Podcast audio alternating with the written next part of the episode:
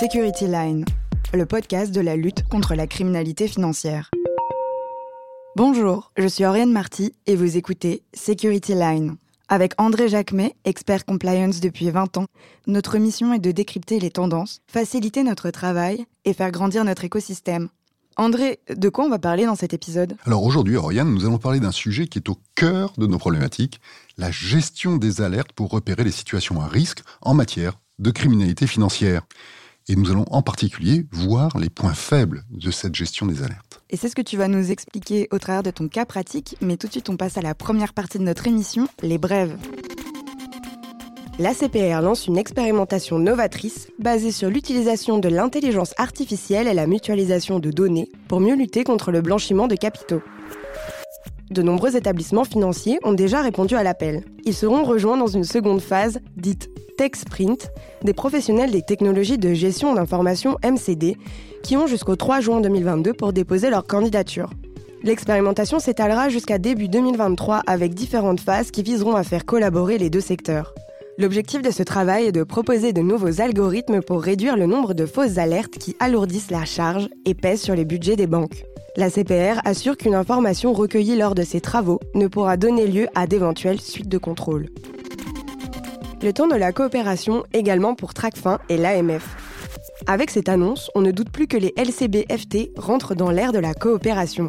Fin mars, l'autorité des marchés financiers et TRACFIN ont signé le nouveau protocole de travail, d'échange d'informations et de partage d'expertise, complétant les lignes directrices conjointes liant déjà les deux institutions depuis 2019. Désignation de référents, actions de formation commune ou encore rédaction de guides, fiches ou documentation de sensibilisation collaboratif, autant d'actions qui vont renforcer le partage d'expertise et faciliteront la traçabilité et les échanges d'informations entre les deux partenaires. Un rapport du GAFI donne à voir l'état des efforts mondiaux des dispositifs LCBFT, et c'est une bonne nouvelle. L'analyse des rapports d'évaluation mutuelle du GAFI débutés depuis 2013, ont permis de mettre en lumière que les pays membres ont fait d'énormes progrès dans l'amélioration de la conformité technique. Lois et réglementations au niveau national ont permis de créer une base législative solide permettant aux autorités de suivre les fonds qui alimentent la criminalité et le terrorisme. Selon le rapport, 76% des pays membres ont déjà mis en œuvre de manière satisfaisante les 40 recommandations du GAFI. Il n'était que 36% en 2012, une belle progression. Le GAFI souligne cependant qu'il reste encore un grand chemin à parcourir pour prendre de mesures efficaces en fonction des contextes des pays membres et des types de risques auxquels ils sont confrontés. L'OCDE salue le rôle de TRACFIN dans la lutte contre la corruption d'agents publics étrangers. Le rapport formule toutefois deux pistes d'amélioration visant directement TRACFIN. L'intensification des actions de sensibilisation des professions assujetties à la détection des faits pouvant relever de la corruption transnationale le renforcement de suivi statistique des informations traitées par la cellule, atteinte à la probité, liée directement à la corruption d'agents publics étrangers. La Deutsche Bank dans la tourmente d'une enquête pour blanchiment. Le 29 avril 2022, une perquisition a eu lieu dans les locaux de la Deutsche Bank à Francfort, dans le cadre d'une enquête pour blanchiment d'argent qui pourrait concerner la famille de Bachar al-Assad. L'alerte concernerait des traitements des paiements des proches de Rifat al-Assad dans le cadre de ses activités de correspondant bancaire. Bien que l'ancien vice-président syrien n'était pas client chez Deutsche Bank, l'autorité fédérale de supervision financière chercherait à savoir si les déclarations de soupçons ont été envoyées à temps, ce qui peut dans le cas contraire constituer un manquement passible de poursuite. Une affaire qui rappelle fortement celle de la Danse Banca, médiatisée en 2010, qui n'avait pas réagi face à des alertes internes de virements suspects d'un montant total de 200 milliards d'euros provenant de sociétés à responsabilité limitée. Ils appartenaient en réalité à des criminels azerbaïdjanais et russes proches du FSB et de Vladimir Poutine. Et maintenant, André, tu vas nous exposer plusieurs cas qui viennent illustrer pratiquement l'importance de la gestion des alertes. Oui, Oriane, la gestion des alertes est au cœur des dysfonctionnements. Euh, moi, je pense qu'il est temps d'en tirer les enseignements. Parce que entre 50%, voire 75% des sanctions prononcées par la CPR en matière de lutte contre le blanchiment portent sur la gestion des alertes. Et tu m'as parlé de HSBC, de la Danske Banka, NatWest et plusieurs autres banques qui ont été sanctionnées par la CPR. Tout à fait, Oriane.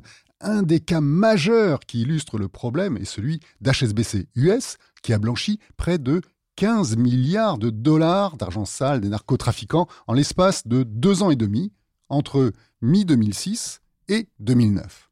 la banque a sciemment ignoré plus de 17 000 alertes, certes ont été déclenchées par 60 000 milliards de dollars de virements.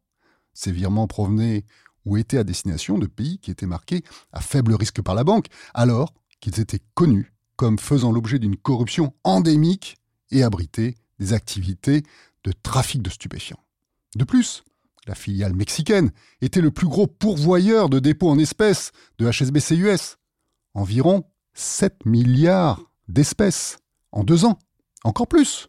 HSBC US avait mis en place un système permettant de contourner les interdictions de l'OFAC, notamment vis-à-vis de l'Iran, à l'aide de transactions retour, les fameuses U-turn, et en s'assurant que les virements reçus ou émis étaient expurgés de toute référence à l'Iran.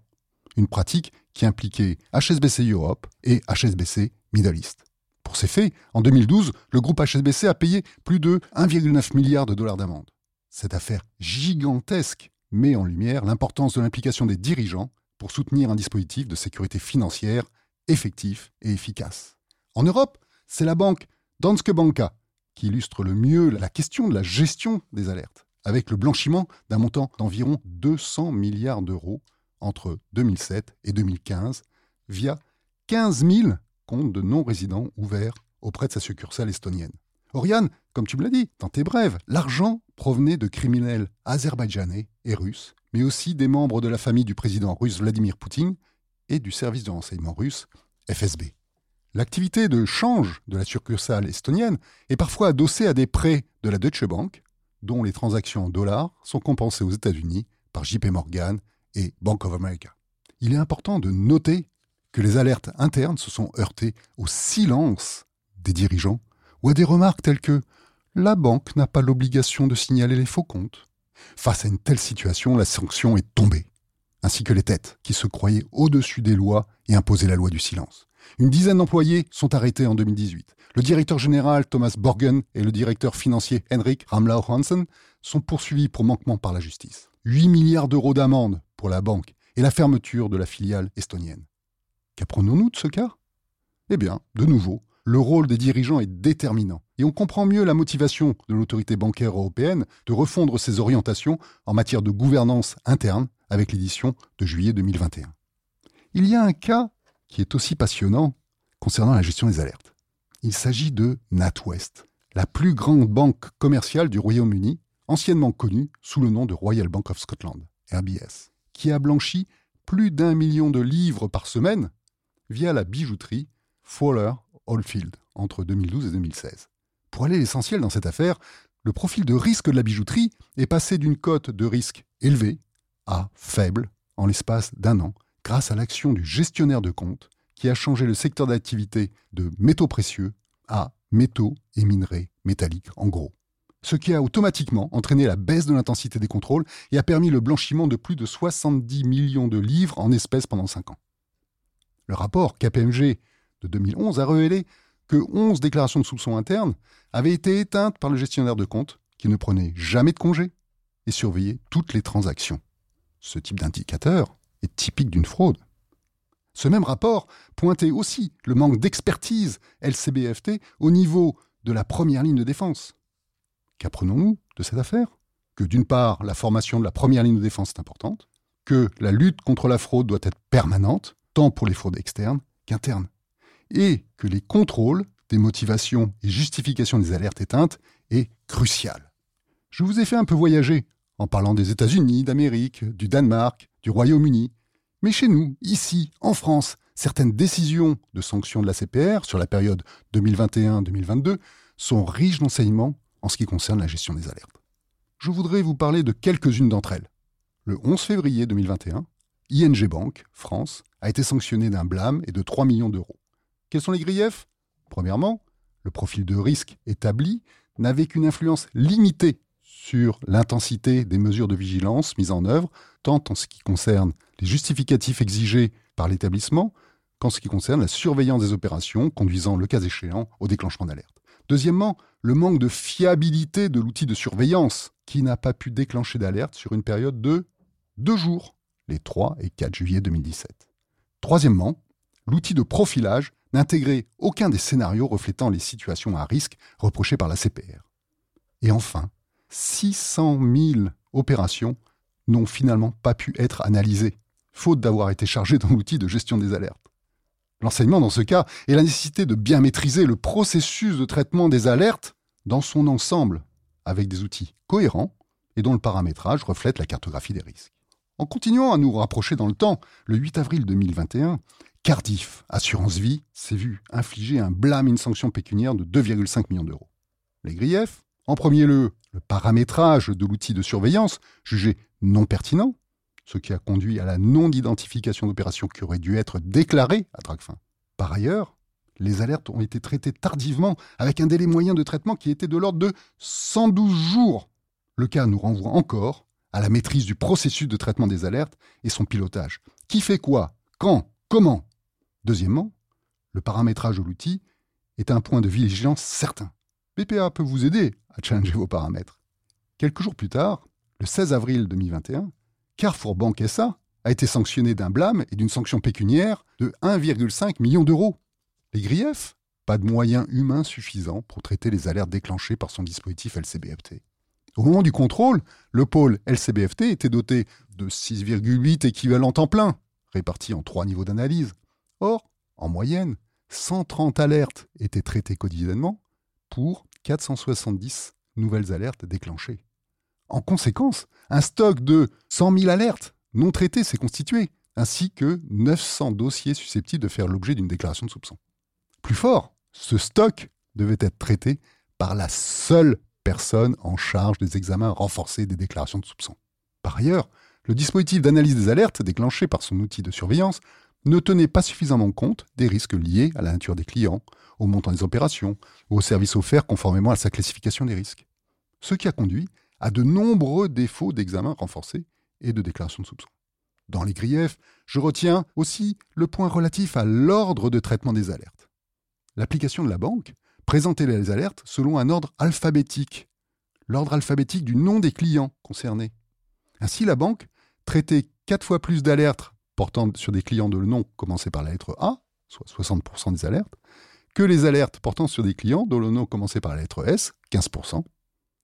En outre, au moment du contrôle, la banque traitait en priorité les alertes déclenchées le jour même, 60% des alertes traitées quotidiennement par le niveau 1 et 2 du pôle. N'oubliez pas que la déclaration de soupçon est un très bon indicateur de votre indication et professionnalisme. C'est aussi une information qui est facilement échangée entre Tracfin et la CPR. Le cas est assez illustratif du risque auquel les établissements sont confrontés, à savoir transiger entre baisser le potentiomètre de sensibilité pour générer moins d'alertes, avec moins de scénarios ou trop génériques, et des ressources internes pour traiter les alertes. Le cas de Carrefour Bank est assez illustratif du risque auquel les établissements sont confrontés, à savoir transiger entre baisser le potentiomètre de sensibilité pour générer moins d'alertes et allouer plus de ressources pour traiter ces alertes. Et puis, toujours la maîtrise du processus de traitement des alertes. Qui fait quoi? Quand? Comment? Il y a presque un an, le 30 juin 2021, American Express Card France est aussi sanctionné par un blâme et une sanction pécuniaire de 2 millions d'euros. Les griefs, pour simplifier, je dirais, défaut d'outils de surveillance qui ne déclenchaient pas d'alerte dans des cas assez caractéristiques tels que le retrait d'espèces. L'enseignement, la fiabilité du processus de traitement et de pilotage des alertes doit être vraiment vérifiée et adossée à une cartographie des risques solides. Encore plus récemment, le 1er octobre 2021, Rakuten Europe Bank a été sanctionné d'un blâme et d'une sanction pécuniaire de 120 000 euros. Les griefs, l'outil utilisé par Rakuten Europe Bank ne déclenchait des alertes qu'après l'exécution des opérations sur le site de Rakuten France. De plus, les délais de traitement de certaines alertes étaient jugés excessifs, et toutes les alertes ne faisaient pas l'objet d'une analyse suffisamment détaillée avant clôture. Ainsi, pour 58% des 8111 alertes, l'alerte n'a été suivie d'aucun commentaire, et dans près de 30% des cas, le commentaire effectué a été succinct. Je retiendrai de ce cas surtout la partie de grief relative à la documentation des alertes. Et contrôlez-vous par échantillonnage cette documentation des alertes? Le dernier cas que je souhaiterais partager avec vous concerne WHA, filiale d'Orange, établissement émetteur de monnaie électronique, qui a été sanctionné le 16 février 2022 avec un blâme et une sanction pécuniaire de 700 000 euros. Pour quelle raison? Un seuil d'alerte de 1600 euros jugé très excessif au regard du montant des opérations individuelles ou de certaines opérations de type one to many. L'enseignement, le potentiomètre était mal réglé. Comme nous le constatons, la maîtrise des alertes est un enjeu crucial. L'heure du changement a sonné. Lucia, l'outil d'intelligence artificielle de la CPR présenté fin 2021, nous a montré la voie et la puissance offerte par les nouvelles technologies, comme celle de l'intelligence artificielle. L'initiative de place évoquée dans les brèves d'Oriane et impulsée par la CPR reprend les travaux du GAFI en la matière. Ces nouvelles technologies doivent s'appuyer sur des bases solides, à savoir des données de qualité, fiables et complètes, pour que les traitements classiques ou avancés puissent donner le meilleur, à savoir plus d'efficacité dans le traitement du filtrage, du profilage, des alertes, avec une charge humaine allégée, tout en assurant la conformité des établissements et la baisse des coûts d'exploitation. Comment imaginer prendre une bonne décision, déclarer un soupçon ou pas, si les données sont incomplètes ou pas à jour? Merci André pour cette analyse pratique qui, on l'espère, sera utile à notre communauté. Et maintenant, André, tu vas nous donner ton point de vue sur un problème important qui est la question du partage d'informations entre les assujettis. Oui, Oriane, tout à fait. Aujourd'hui, dans ce billet d'humeur, je vais vous parler du fameux partage d'informations dans le cadre des analyses approfondies effectuées sur les dossiers présentant une suspicion de blanchiment pour éventuellement formuler un soupçon auprès de Tracfin. L'allégorie de Platon sur la caverne disait que nous sommes prisonniers de nos jugements, de fausses idées reçues, de croyances. Notre rapport avec le réel est biaisé, voire faux. Une image sévère sur la condition humaine. Sans aller si loin, si notre rôle est de détecter les situations relevant du blanchiment des capitaux ou du financement du terrorisme, nous ne voyons en général qu'un petit morceau de la situation réelle. Des ombres, pour reprendre l'allégorie de Platon. Pour cette raison, obtenir des informations complémentaires est fondamental pour conduire au mieux nos analyses approfondies. L'initiative de la CPR, avec les travaux de mutualisation confidentielle de données, en utilisant des algorithmes d'intelligence artificielle, va en ce sens. Le sujet de partage de l'information me pousse à m'interroger sur le jeu collectif de tous les acteurs de la lutte contre le blanchiment. L'article R561-29 du Code monétaire et financier permet le partage d'informations entre les entités d'un même groupe, assujettis, mais demande la mise en place de procédures qui encadrent et facilitent ces échanges. En ce qui concerne la communication avec des assujettis extérieurs à un groupe, l'article L561-21 du Code monétaire et financier nous permet d'établir des échanges en vue d'obtenir des informations à condition que les assujettis concernés interviennent pour un même client et dans une même opération sur laquelle pèse un doute. En y regardant de plus près, on s'aperçoit que cet article autorise la communication qu'entre assujettis de même nature, les banques entre elles et les avocats entre eux, si je simplifie. Le rapport annuel 2020 de Tracfin nous présente dans son cas typologique numéro 18, un montage complexe mettant en jeu une association et un fonds de dotation au sein d'une SCI en charge de la construction d'un lieu de culte. Lieu de culte, certes, mais pour une mouvance radicale et qui par la suite a montré qu'elle permettait la préparation d'attentats.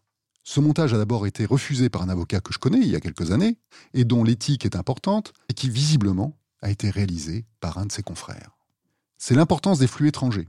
Plusieurs dizaines de millions d'euros le manque de transparence de l'association et du fonds de dotation qui a conduit les établissements bancaires français à procéder à la clôture des comptes détenus par ces deux entités.